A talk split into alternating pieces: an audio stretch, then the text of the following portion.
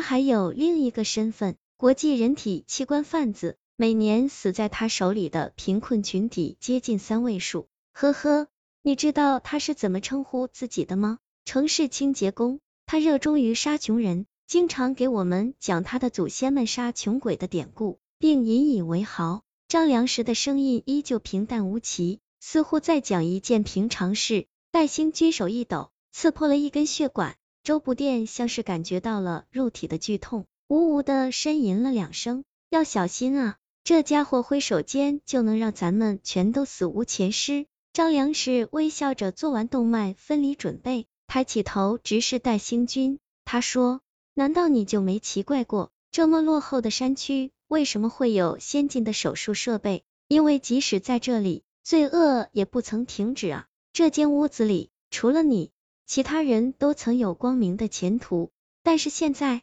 我们都不过是些窝在山沟里等死的人。张良师停下，动脉游离已经接近完成，接下来该做体外循环了。就像张良时预料的那样，戴兴军的手不再颤抖，他果然还年轻，还见不得社会黑暗面。张良时被口罩遮住的嘴角浮起冷笑，一如许多年前。张良时见到导师周不殿站在简陋的手术台前的笑，诡异间透出疯狂。戴星军像是感应到张良时的笑，疑惑的抬头，看到的却只是一个背影。准备体外循环，张良时声音沉稳的说，宫体是个三十岁左右的男人，相貌堂堂，皮肤保养的很好，一看便知是个有钱人。但再有钱，也会有比他更有钱的人。因此，他也不过是周不殿选定的容器，一个存放心脏的活死人。我弟一次见到这颗心脏是在六年前，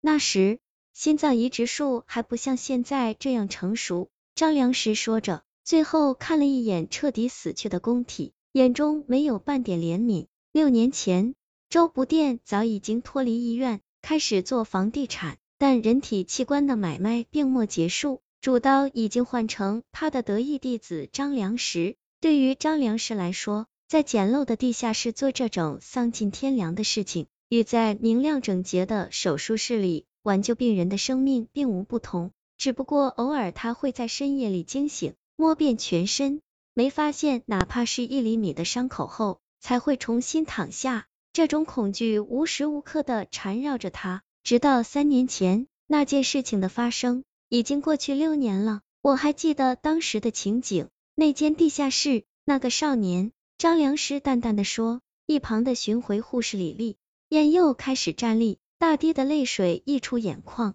打湿口罩。六年前的秋天，周不殿的器官中转站送来一个十六七岁的少年，那是周不殿最后一次做地下器官买卖的主刀。那天，张良时接到电话，赶到地下室时。手术台上的少年被捆绑的结结实实，那是个奇特的少年，任何麻醉药都不能使他沉睡。一双干净明亮的眼睛看着手术室里的每一个人。如果不是少年的心脏已被预定，周不殿一定会把他留下来研究。他一直在说，这少年的身体里有某种能震惊整个医学界的东西。那回张良石像是第一次目睹清醒的人被剖开胸腔，他禁不住跑到墙角剧烈呕吐。但出人意料的是，摘取心脏的过程很顺利。少年只是叹息一声，眼角划过一滴目，便再没有任何反应。这个对任何麻醉都无反应的厌世少年，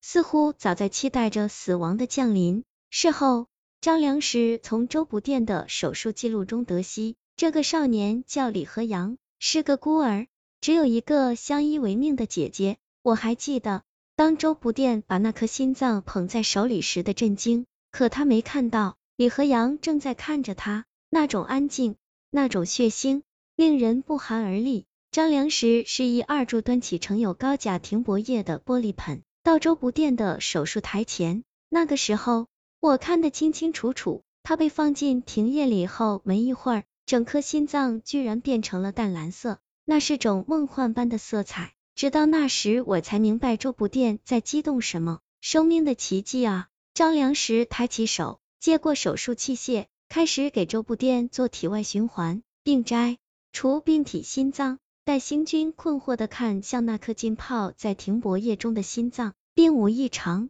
麻醉师张江文不再遮住周不电的脸，甚至把他微微扶起，让他能看到自己被剖开的胸腔和正在被摘除的心脏。张江文落在口罩外的脸扭曲变形，像是处在极度兴奋之中。戴星军丝毫不怀疑，如果不是在手术中，张江文肯定会发出狼一般的嚎叫。手术台上，张良石开始做心脏移植前的最后检查。病人周不电的体位循环正常，停泊液中的供体心脏正常，手术相关人员正常。唯一不正常的是手术台上的周不电，剖开的胸腔内肺泡起伏过快，这样下去不用多久，周不电就会因器官衰竭而亡。戴兴军正想叫张姜文增加药量，却被张良石拦住。我的导师，不用担心，我一定会把这颗神奇的心脏植入你体内，所以你不会死。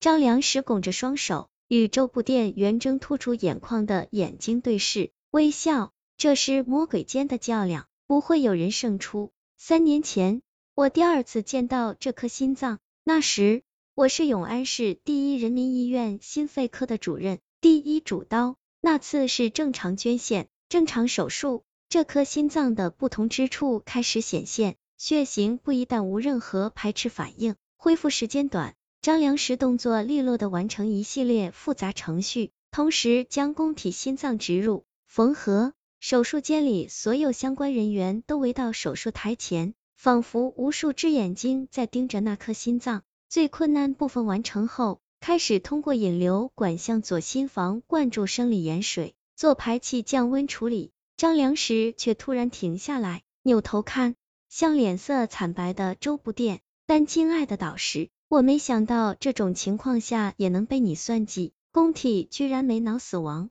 我居然堂堂正正的在光天化日之下，把一个有思维的活人的心脏取了出来。不过我还是得感谢你，我的导师。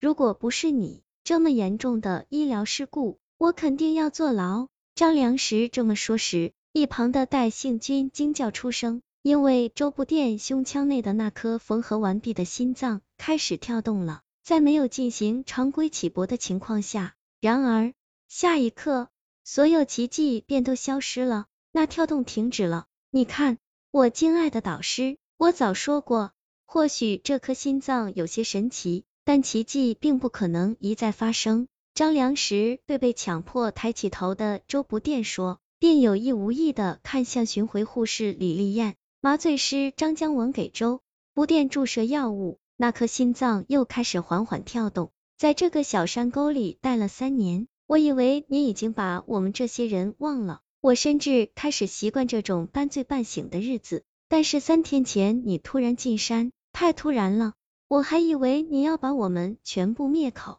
还好你是来做心脏手术的。张良时对胸腔做完最后检查，开始将胸骨复位、缝合伤口。这个时候，手术已经进行了两个小时，周不电的呼吸已经恢复正常，并非他个人意志，而是麻醉师张江文给他注射了药物的原因。我很奇怪，你为什么要选择我来做这个手术呢？你看，你有钱有势，随便打个电话，肯给你做手术的名医师都要排队。就算这颗心脏见不得光，只要你花大把的钱，就都不是问题。更次况这颗心脏有合法的手续，可你为什么还是要选择我们这些老部下？你的目的是什么呢？张良时一脸好奇。